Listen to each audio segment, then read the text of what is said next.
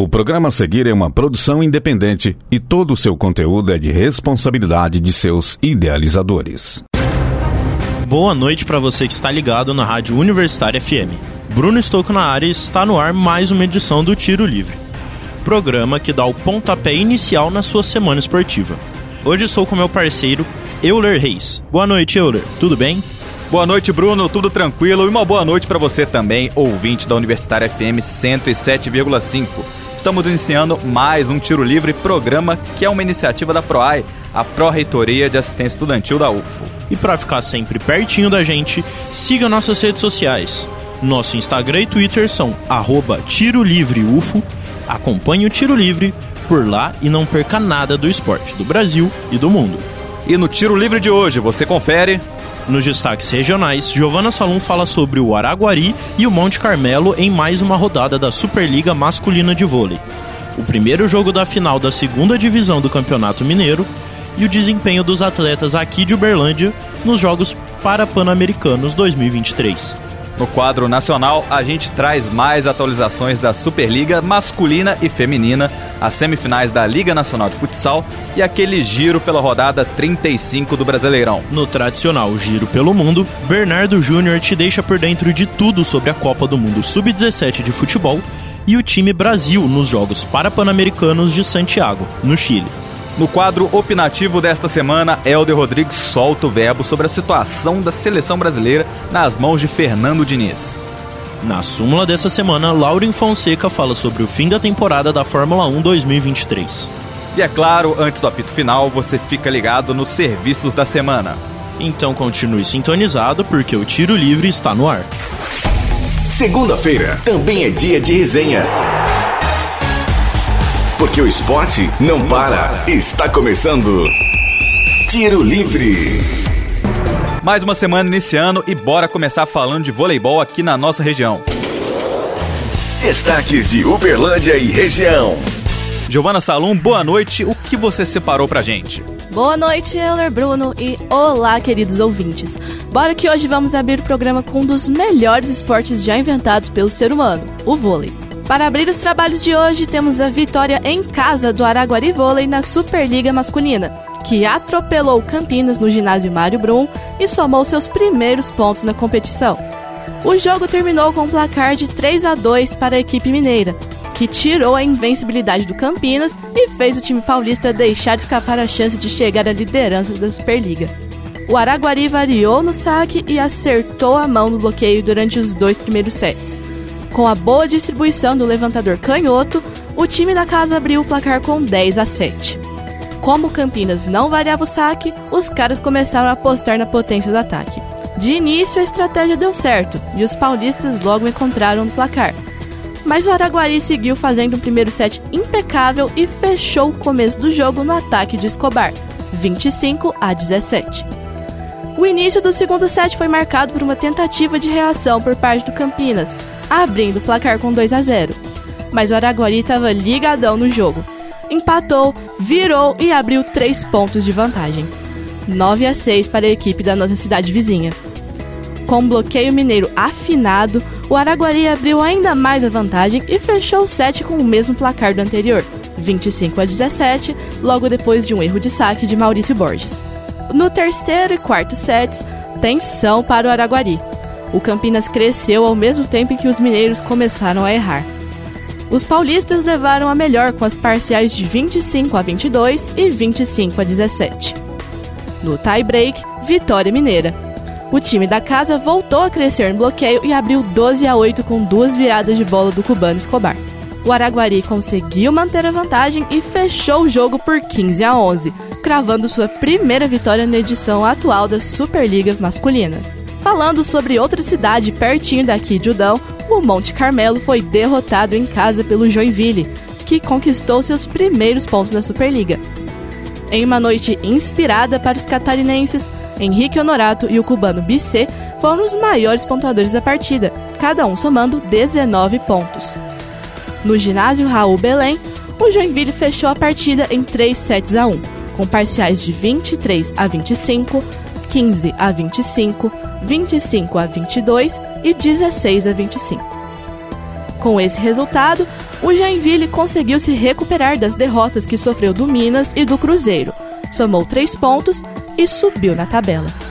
Já o Monte Carmelo, no segundo jogo da rodada 4, ontem, conseguiu desencantar para cima do Araguari, 3 a 0, e somou seus primeiros três pontos.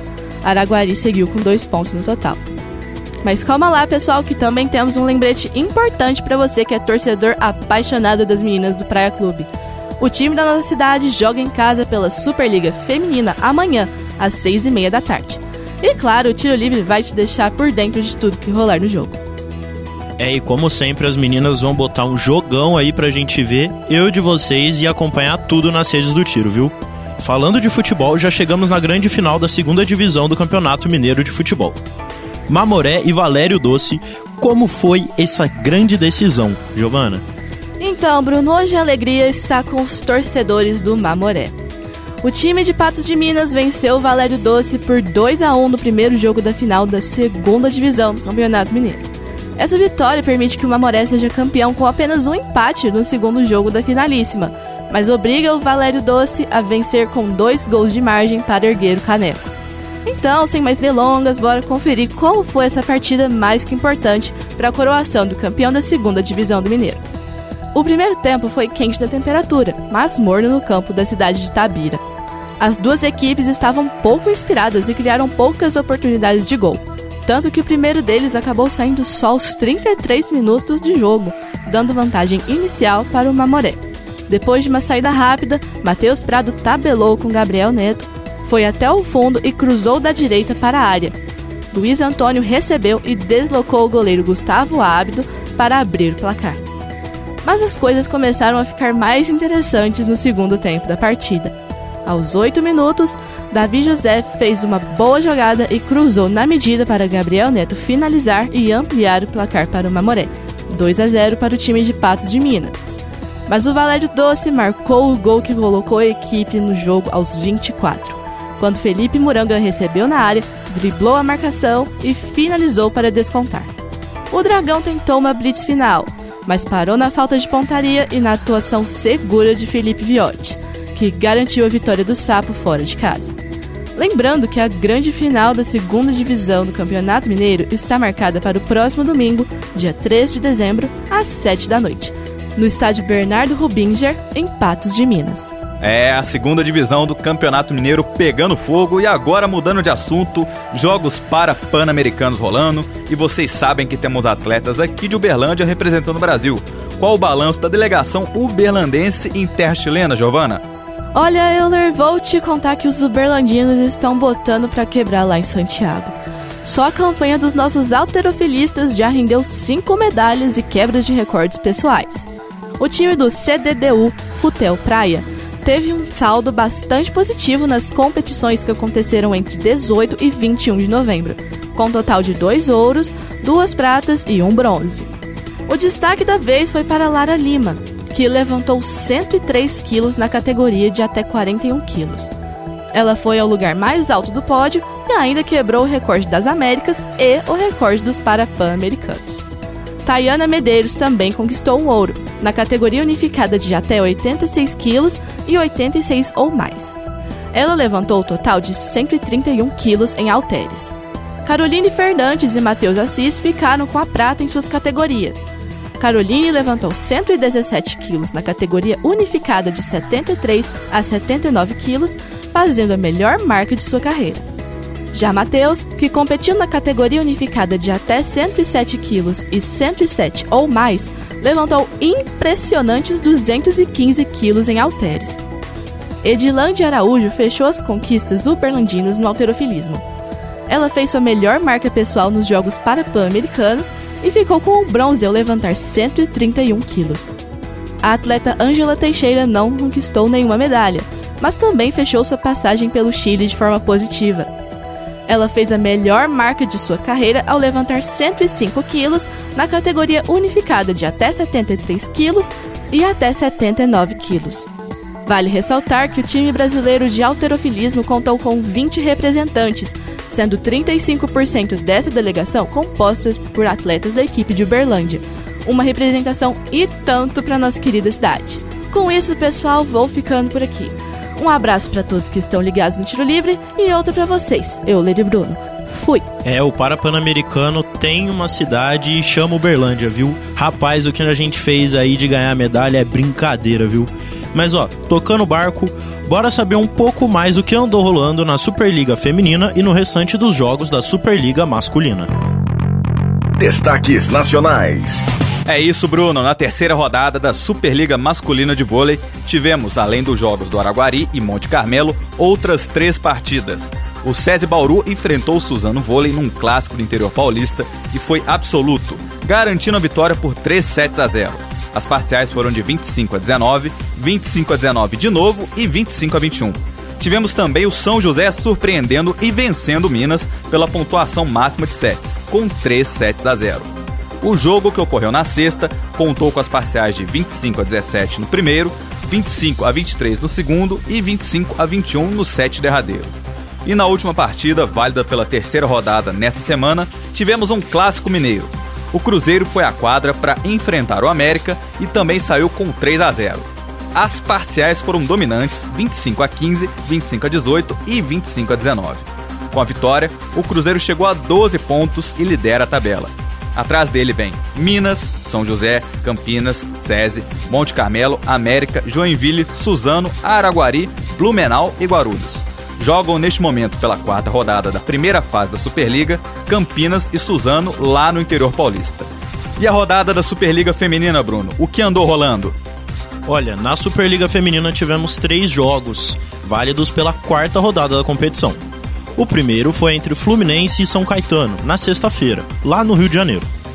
O time da casa levou a melhor, e apesar de começar perdendo o primeiro set por 25 a 22, se recompôs e venceu os sets restantes por 25 a 21, 25 a 16 e 25 a 17. No sábado, tivemos Minas e Barueri em quadra, e o líder da competição ganhou com tranquilidade. O primeiro set foi 25 a 21, e o segundo e o terceiro, 25 a 19. Com a vitória, o Minas mantém sua invencibilidade na competição. No último jogo do fim de semana, o Osasco enfrentou o Pinheiros e saiu vitorioso também por 3 sets a 0, com as parciais de 25 a 20, 25 a 19 e 25 a 17. Atualmente, a equipe ocupa a quarta colocação na tabela. O Minas lidera até o momento. Atrás vem o Praia Clube. E fechando o pódio, o Bauru. Em quarto, Osasco, que vem seguido de Fluminense, Flamengo, Maringá, Blue Vôlei, Pinheiros, Barueri, São Caetano e Brasília mas essa tabela ainda vai mudar, já que jogam Blue Vôlei e Brasília nesse momento. E daqui a pouco, às 9 da noite, jogam Flamengo e SESI Bauru. E como a Giovana já falou, amanhã tem o Praia Clube, que se ganhar, volta ao topo da tabela.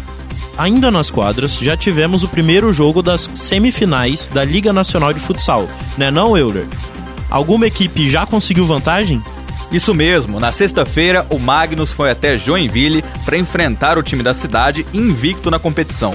E justamente por causa disto, era e é visto como grande favorito ao título, mas não conseguiu transformar essa expectativa em vantagem.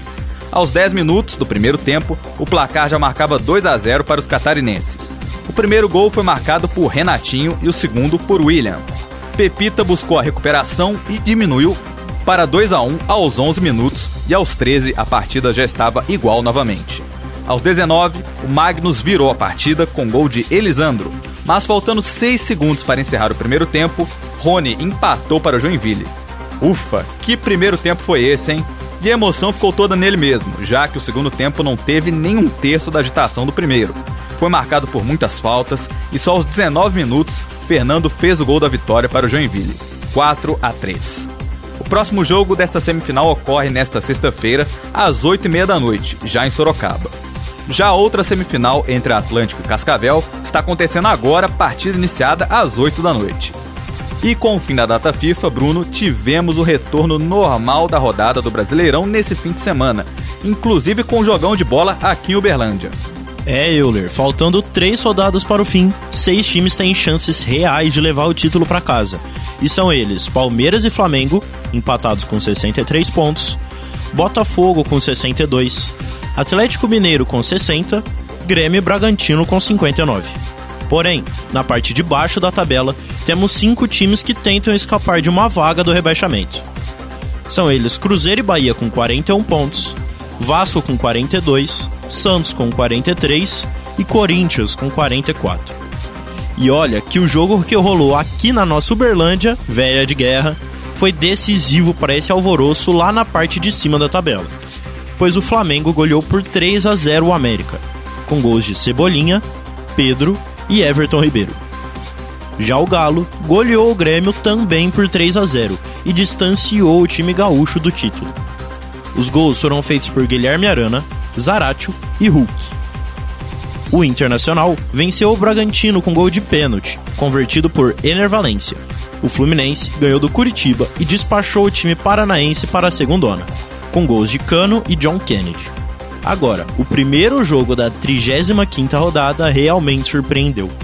O Corinthians levou uma sapecada de 5 a 1 dentro de casa para a fuga do rebaixamento, o Bahia.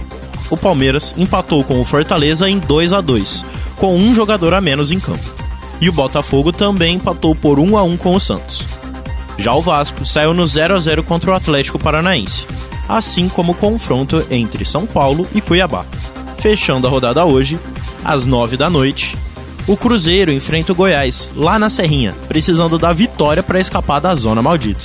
E só digo uma coisa: independente do final, esse já é o brasileirão mais animado de todos os tempos. E agora, simbora ver o que rolou no esporte mundial, no nosso já tradicional Giro pelo Mundo. Bora, Bruno! Para isso chamamos o Bernardo Júnior. Destaques internacionais. E que decepção, hein, Bernardo? Semana passada falamos da classificação do Brasil e não terminou da maneira que queríamos. Boa noite.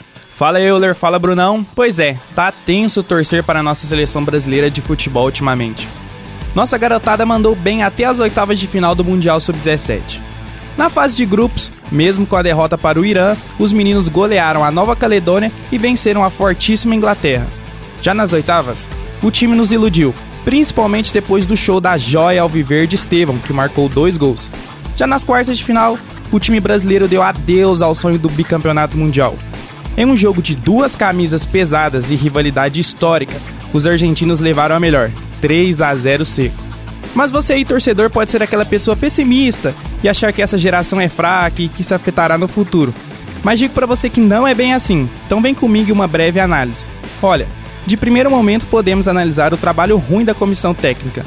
Quem assiste os jogos desde antes da Copa sabe que o time apresentou um coletivo fraco em diversos cenários, permitindo aos adversários nos dominarem em diferentes momentos das partidas, fora algumas convocações bem questionáveis.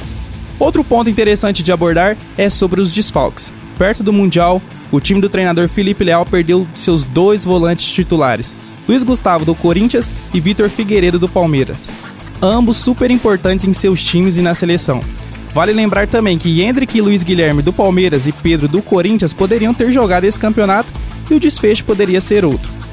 Outro ponto é que não podemos tirar o mérito da nossa rival. O Brasil enfrentou um time muito bem treinado. O treinador Diego Placente soube extrair o máximo dos argentinos.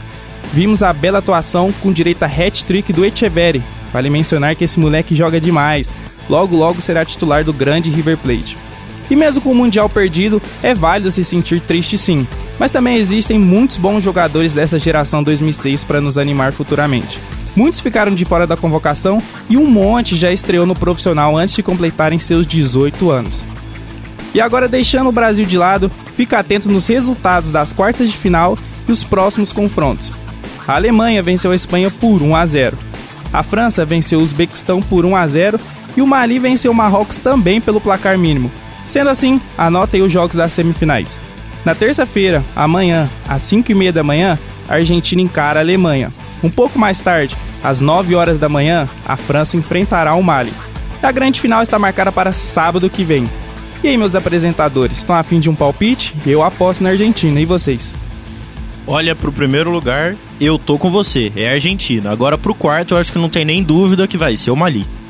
Mas, ainda falando de Brasil, agora nos Jogos Parapan-Americanos, encerrados ontem, como foram os nossos guerreiros e guerreiras do time Brasil lá no Chile, Bernardo? Não sei se vocês sabem, mas nosso Brasil bateu recorde, viu? Nesse Parapan chegamos a 343 medalhas no total e superamos nossa melhor campanha na competição, que foi em Lima 2019, com 308 pódios. Esse ano conquistamos 156 ouros, 98 pratas e 89 bronzes. No último dia de competição, o Brasil disputou pódios no ciclismo e no badminton, conquistando 11 medalhas no total, sendo 5 de ouro e 6 de prata. O primeiro pódio do domingo foi com a Daniele Souza, que venceu a peruana Jaqueline Javier no torneio simples da classe WH1 cadeira de rodas por 2 a 0. Já no ciclismo, o primeiro pódio do dia foi com a paranaense Jade Malavase. Ela venceu a prova de ciclismo de estrada, registrando um tempo de 1 hora, 32 minutos e 42 segundos, ficando com a medalha de ouro. A lista dos atletas e modalidades são enormes. Eu ficaria um bom tempo aqui mensurando todos mas é muito bom dizer que os nossos paratletas não só dominaram o quadro de medalhas, mas fizeram história na competição. Dentro das 17 modalidades, foram inúmeros recordes quebrados na competição, além dos 14 recordes das Américas e dois mundiais.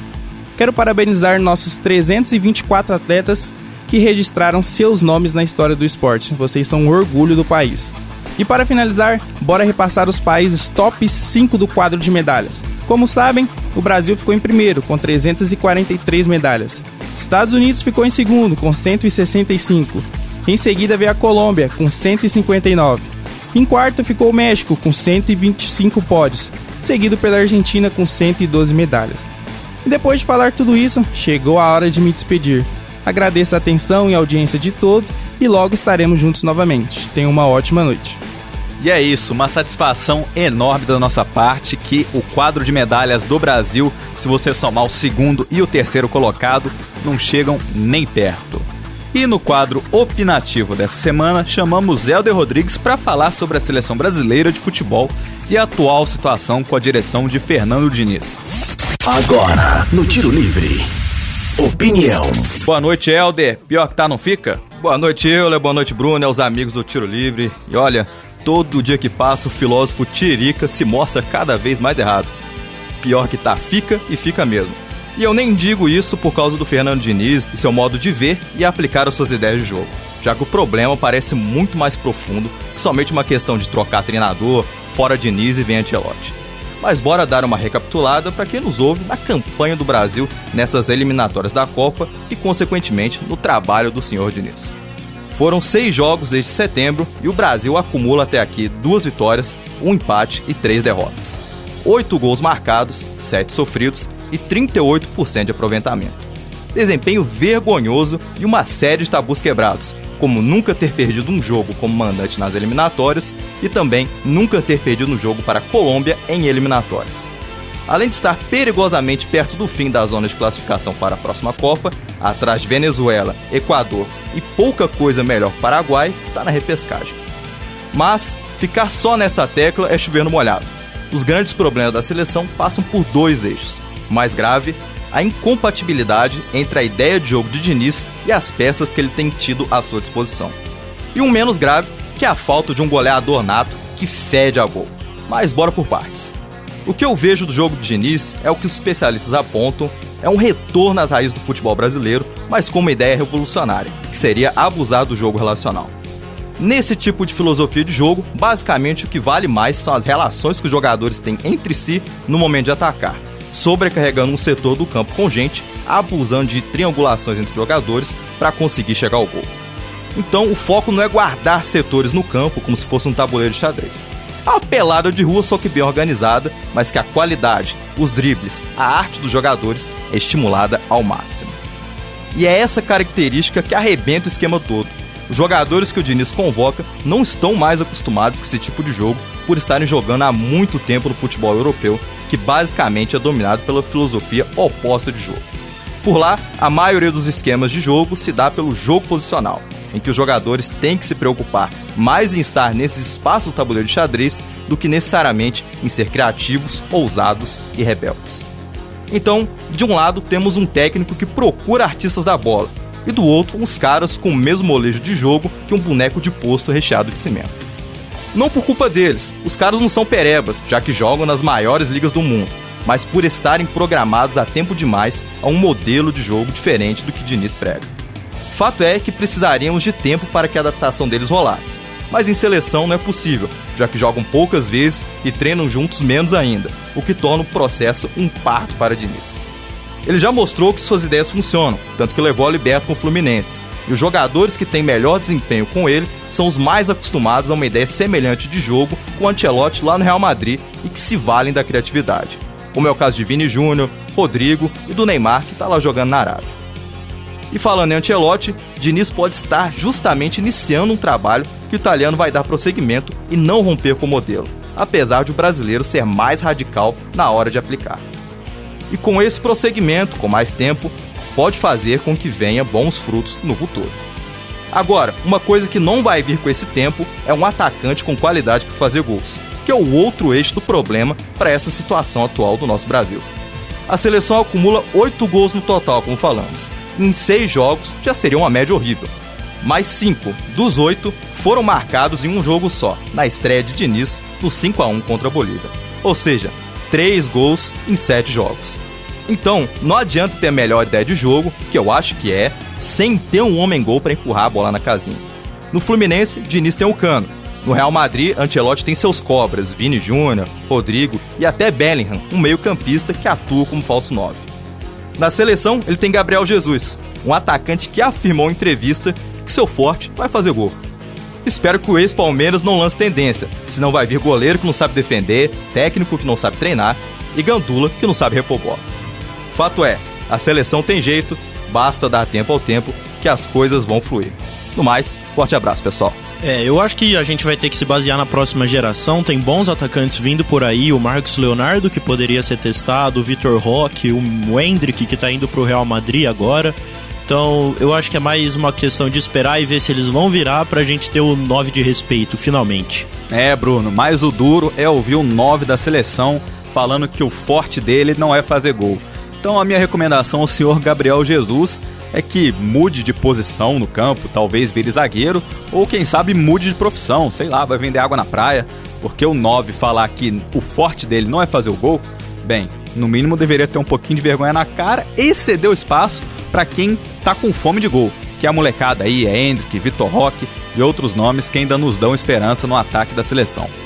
E agora vamos para a súmula tiro livre desta semana com Lauren Fonseca que vai falar sobre o fim da temporada de Fórmula 1 do ano de 2023. Súmula Tiro Livre. Boa noite, Lauren. Tudo certo? Boa noite, Bruno. Boa noite, Euler. E boa noite a você, ouvinte da 107,5. Bora falar de Fórmula 1? A principal categoria do automobilismo concluiu sua temporada neste último domingo e temos muito a comentar sobre ela. Ontem, no GP de Abu Dhabi, ouvimos pela 19 vez o hino da Holanda. Sim, Max Verstappen liderou mais uma vez a corrida do início ao fim e encerrou a temporada de 2023 se consagrando tricampeão mundial de Fórmula 1.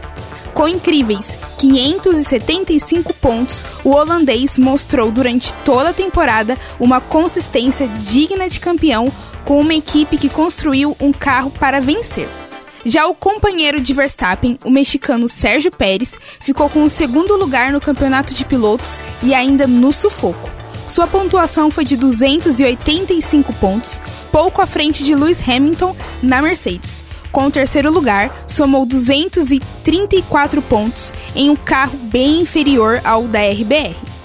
Partindo para o campeonato de construtores, o vice-campeão foi definido ontem no GP de Abu Dhabi, Ferrari e Mercedes estavam disputando o segundo lugar com unhas e dentes. Após o GP do Brasil, a situação era o seguinte: Red Bull campeão isolada, Mercedes em segundo, com a Ferrari apenas 4 pontos atrás. Ambas as equipes estavam confiantes. Na zona de pontuação em Abu Dhabi, a Ferrari e a Mercedes tinham apenas um piloto cada, Leclerc e Russell. Porém, decisivo como sempre, Hamilton conseguiu entrar na zona de pontuação e a Mercedes ficou com vice-campeonato de construtores. Sim, quem acompanhou o início da temporada não poderia imaginar que a Mercedes alcançaria essa marca, principalmente porque a Aston Martin dominou as primeiras corridas e a Ferrari foi a única, além da RBR, a subir no lugar mais alto do pódio em 2023. Mas agora é hora de descansar. Serão quase três meses sem Fórmula 1 que retorna apenas em 29 de fevereiro de 2024. No próximo ano, veremos os mesmos 20 pilotos do grid atual. O que muda é o nome de apenas uma equipe, a Alfa Romeo, principal patrocinadora que dá nome aos carros da Sauber.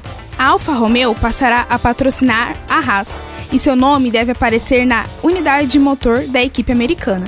Enquanto isso, os carros da Sauber devem inscrever seu nome oficial no início de dezembro. E é assim que acaba a temporada de 2023 da Fórmula 1. O que vocês acharam, Bruno e Euler? Tem uma equipe ou piloto do coração? Conta pra gente. Fico por aqui e uma ótima semana esportiva para vocês. Olha, na falta de um brasileiro para nos representar com uma potência maior aí na Fórmula 1, eu fico com o coração perto do Lewis Hamilton, ou Lewis Hamilton, nosso cidadão brasileiro honorário. Não tá ganhando todas, né? Mas também não tem como, né? Manter aquele ritmo frenético que ele tinha para sempre. Mas o esporte é isso, né? Se ganha e se perde. E por último, mas não menos importante, papel e caneta na mão, porque é hora dos serviços da semana. O que acontece na UFO? Você fica sabendo no Tiro Livre. Serviços UFO. A Prefeitura de Uberlândia realiza manutenção de iluminação pública e elabora projetos para implantação de rede de energia elétrica, visando atender contribuintes, praças, vias e locais públicos. Além disso, faz também acompanhamento da implantação de toda a infraestrutura de rede de energia elétrica e iluminação pública dentro do município, inclusive para novos loteamentos. Para entrar em contato com a manutenção do sistema de iluminação pública, lâmpadas apagadas, acesas constantemente ou intermitentes, com substituição de lâmpadas, reatores, redes e outros defeitos, ligue no telefone 0800 006 1739. E você, tá querendo fazer um exercício bom pro corpo e pra mente, mas sem gastar nada? Se liga aí, o programa de extensão Soma Ações Transdisciplinares, vinculado à Pró-Reitoria de Extensão e Cultura da Universidade Federal de Uberlândia, promove atividade de extensão Pilates Move o corpo e suas capacidades de pensar, sentir e coexistir. As aulas são realizadas nas terças-feiras, das 11h30 da manhã ao meio-dia e meio, no antigo restaurante universitário do campus Santa Mônica. O projeto é aberto para servidores, estudantes e toda a comunidade externa. Para mais informações, entre em contato com a instrutora, a fisioterapeuta Samara Batista Almeida, pelo WhatsApp 34 99261 2314 ou acesse o eventos.ufo.br. Apito Final. Tiro Livre. Apito final do Tiro Livre de hoje. Para sugestões e dúvidas, mande mensagem no Instagram do programa, arroba Tiro Livre UFO. Aproveite e curta a página da Rádio Universitária FM no Facebook e no Instagram. Além disso, dá uma força pra gente e siga o programa por lá também. Novamente, arroba Tiro Livre UFO. Fique atento às próximas edições, semanalmente, nas segundas-feiras, às 8 horas da noite. Vale ressaltar que todos os nossos programas estão disponíveis no nosso Spotify também no Spotify. Fique de olho nos nossos podcasts. É só pesquisar Tiro Livre UFO no aplicativo. O Tiro Livre é uma iniciativa da PROAI, a Pró-Reitoria de Assistência Estudantil da UFO. Caso você esteja andando pelos campi da UFO e notar alguma movimentação estranha, entre em contato com o WhatsApp da UFO Segura. 34 9 99 96 4597. Repetindo, 34 9 99 96 4597. E olha, você que curte nosso trabalho e quer vir conhecer a gente ou acompanhar uma gravação aqui na rádio, saca só. Chama a gente lá no Instagram do Tiro Livre ou nas redes da Universitária FM pra gente marcar essa visita. Vai ser um prazer te receber aqui na nossa casa. Essa edição foi produzida por Helder Rodrigues, Giovanna Salom, Felipe Pirovani, Bernardo Júnior, Laura Fonseca e Felipe Ponzio. Apresentada por mim, Euler Reis, e pelo meu parceiro Bruno Stocco. Edição de Benício Batista, revisão de Vanessa Matos, apoio técnico de Edinho Borges e Mário Azevedo. Boa noite, Euler e a você, ouvinte. Muito obrigado pela audiência nessa edição do Tiro Livre. Boa noite, Bruno, e a todos que estiveram conosco na 107,5. Um abraço e uma ótima semana esportiva para vocês. Universitária apresentou Tiro Livre. O conteúdo que você ouviu é de uma produção independente, sendo assim de inteira responsabilidade de seus idealizadores.